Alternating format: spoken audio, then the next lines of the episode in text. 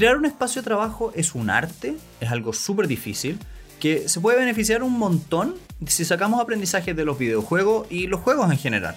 Esto se llama gamification de tu lugar de trabajo. ¡Uh!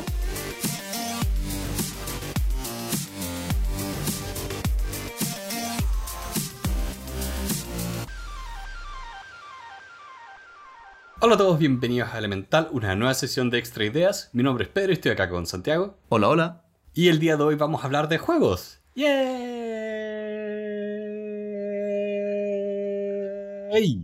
En el espacio de trabajo. no, no, podía hablar de juegos sin jugar un poco con el micrófono acá. Este, este, es el espacio donde confluyen la personalidad de Pedro con la personalidad de Santiago. Pedro va a hablar de los juegos, yo voy a hablar del trabajo, ¿viste? Eh, todos somos felices.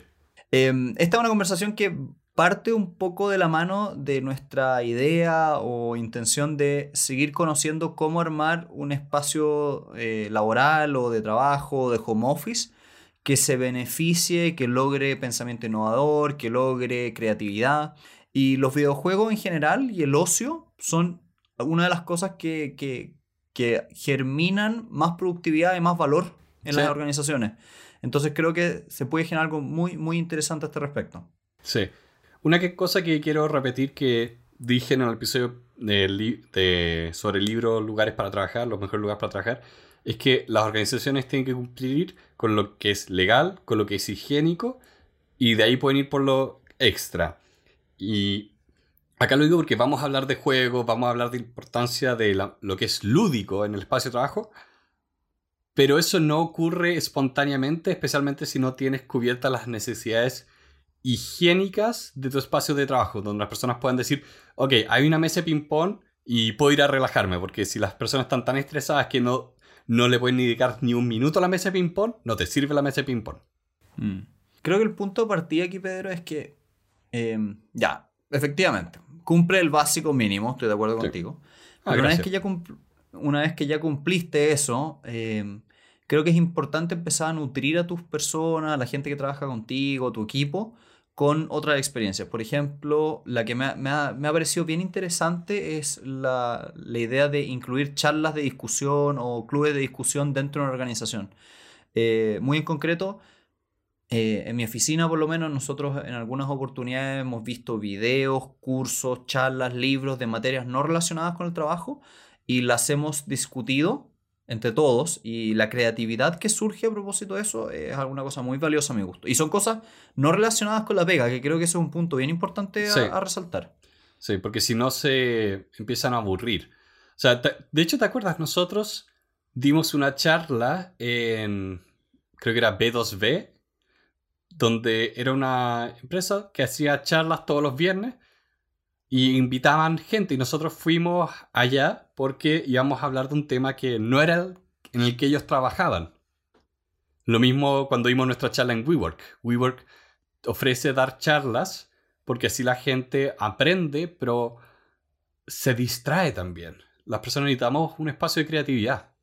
Creo que, creo que eso es un buen punto. La creatividad muchas veces surge cuando uno saca un poco a las personas de la rutina. Eh, es importante crear exploración dentro del, lugar de trabajo. Nosotros, en la oficina, algunas veces lo que hacemos es dar una vuelta a la cuadra, conversar.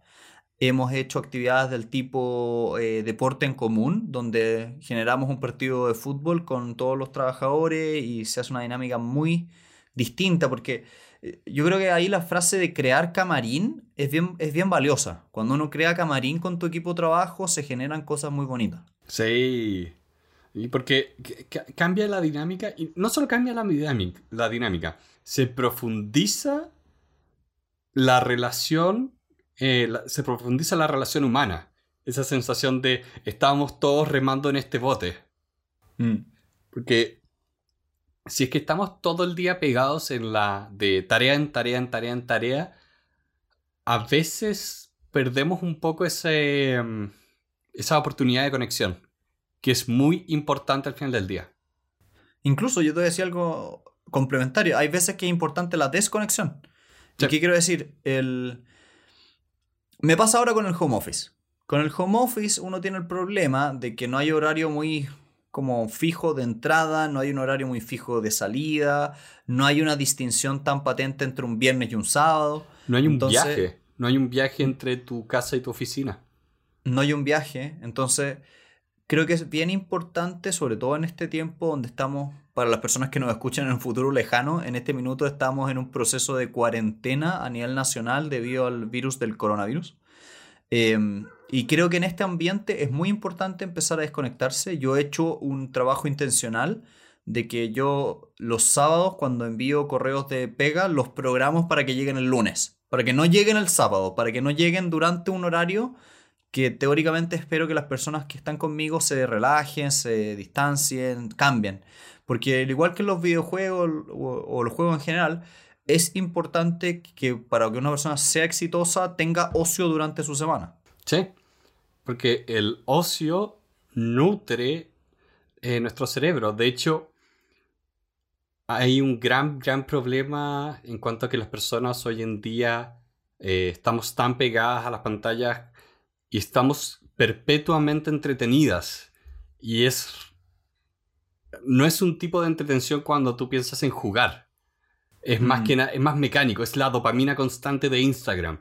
Y eso mata, mata cualquier capacidad de descansar, recuperarse y cultivar la creatividad que eh, viene del jugar, viene del... O sea, piense que uno cuando es niño aprende todo jugando, todo es un juego. Es el correr, es el dibujar, es inventar historias. Eh, yo juego harto con mi sobrino de cuatro años ahora. Eh, y es impresionante cómo funcionan ellos. Es una máquina que nunca para. Y la creatividad se beneficia tanto de, esta, de este como espíritu de niño, como también por los momentos tranquilos. Yo creo que los mejores negocios que he inventado en mi vida se han creado en una caminata, se han creado en una ducha, se han creado en, en una conversación, en una cosa nada que ver con nuestro trabajo.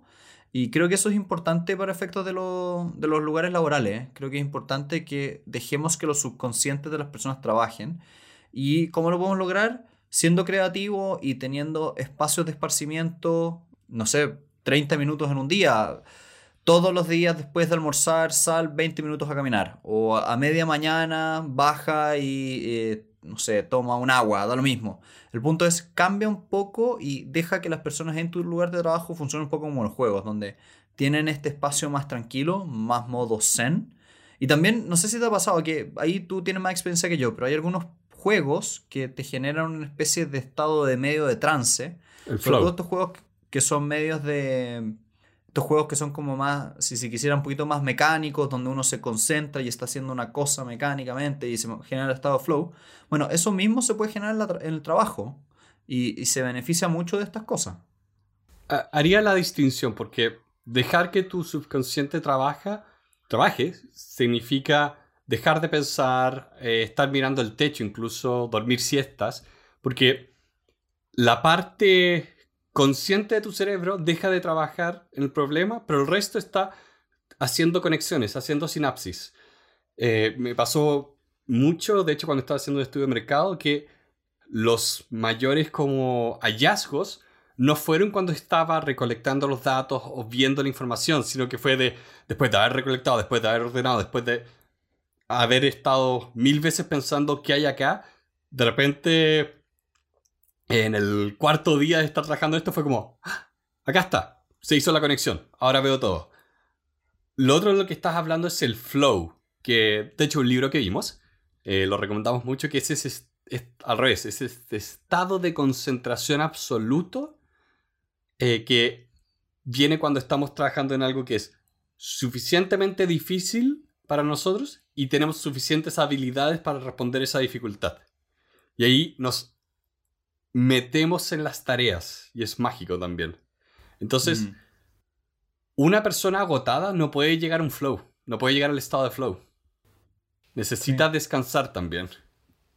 Tiene que descansar de manera saludable, ¿eh? y cuando digo de manera saludable es que tiene que dormir bien, tiene que comer bien, tiene que hacer deporte y tiene que tener el tiempo para hacer eso, que ahí está la gran trampa. A mí me, da un poco la impresión de que hoy en día cada vez más las personas sienten que tienen menos tiempo, a pesar de que están en la casa, lo cual es bien curioso. Eh, eso es un fenómeno, tiene un nombre. Tiene un nombre eh, cuando las personas sentimos que nos falta tiempo, a pesar de que tengamos todo el tiempo del mundo.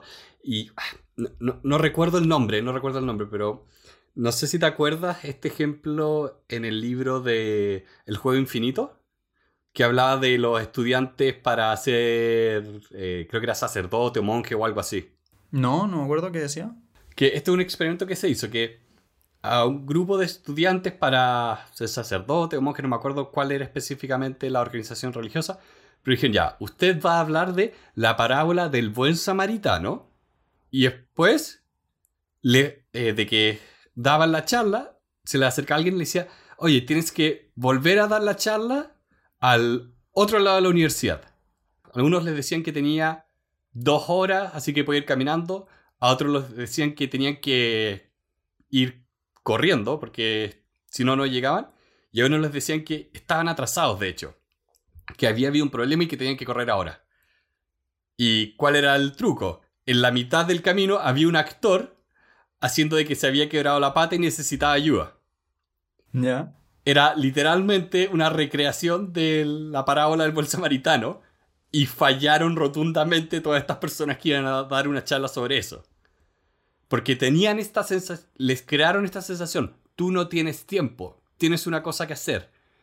Entonces fueron como flecha a lo que les habían dicho que tenían que hacer y no se detuvieron a ayudar a la persona tirada en el suelo. Entonces es muy real eso que dices de que lo más importante es tu sensación de cuánto tiempo tienes o no tienes. También el tema de la sensación aplica con la, concentración. Me ha pasado, de hecho esta semana me pasó que tuve un par de días donde, si bien tenía el tiempo disponible para avanzar en el trabajo, estaba con poca concentración y avanzaba muy poco. Eh, porque hacía cualquier cosa menos volverme productivo. Entonces, eh, es importante el ocio, el juego, el distanciamiento, la el deporte en general para tener un buen lugar de trabajo. ¿Tú, Santiago, cómo descansas? Porque ya sabemos que haces deporte en la mañana, pero después, ¿cómo te relajas?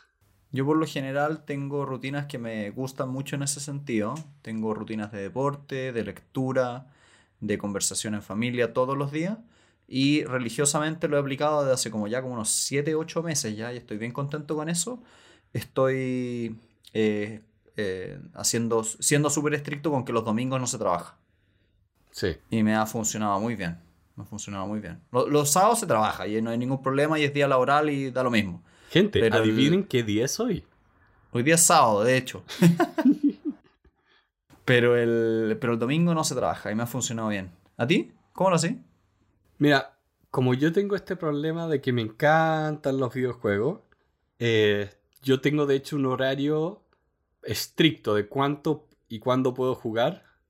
Entonces lo que he estado haciendo mucho para realmente descansar es buscar cosas que no son activamente cognitivas, que no requieren mucha concentración. Entonces salir a caminar, dormir siesta, echarme a mirar el techo, fuera de broma. Yo tengo la el lujo realmente de tener un jardín, porque este es un edificio y estoy en el primer piso, y sentarme en el jardín y disfrutar el ruido, casi que meditar un poco. Eso es lo que me ha ayudado para realmente descansar. Eh, porque si estoy cansado y me pongo a jugar, no, no, no hay caso. No voy a descansar para después volver a trabajar.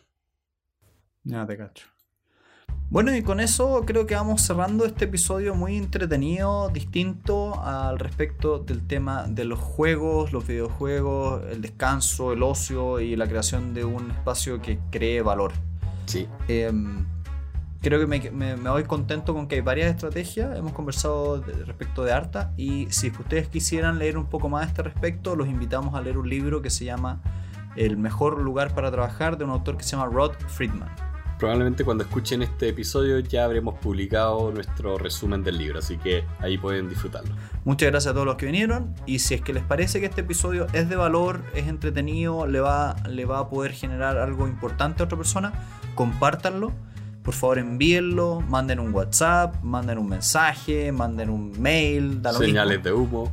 señales de humo, griten por la ventana, todo está ah, permitido. Y los invitamos a seguirnos en nuestras redes sociales, especialmente estamos muy activos en Instagram últimamente y en YouTube, así que nos pueden encontrar esas dos plataformas últimamente. Les damos muchas gracias por su tiempo y les deseamos una muy buena semana. Que estén bien.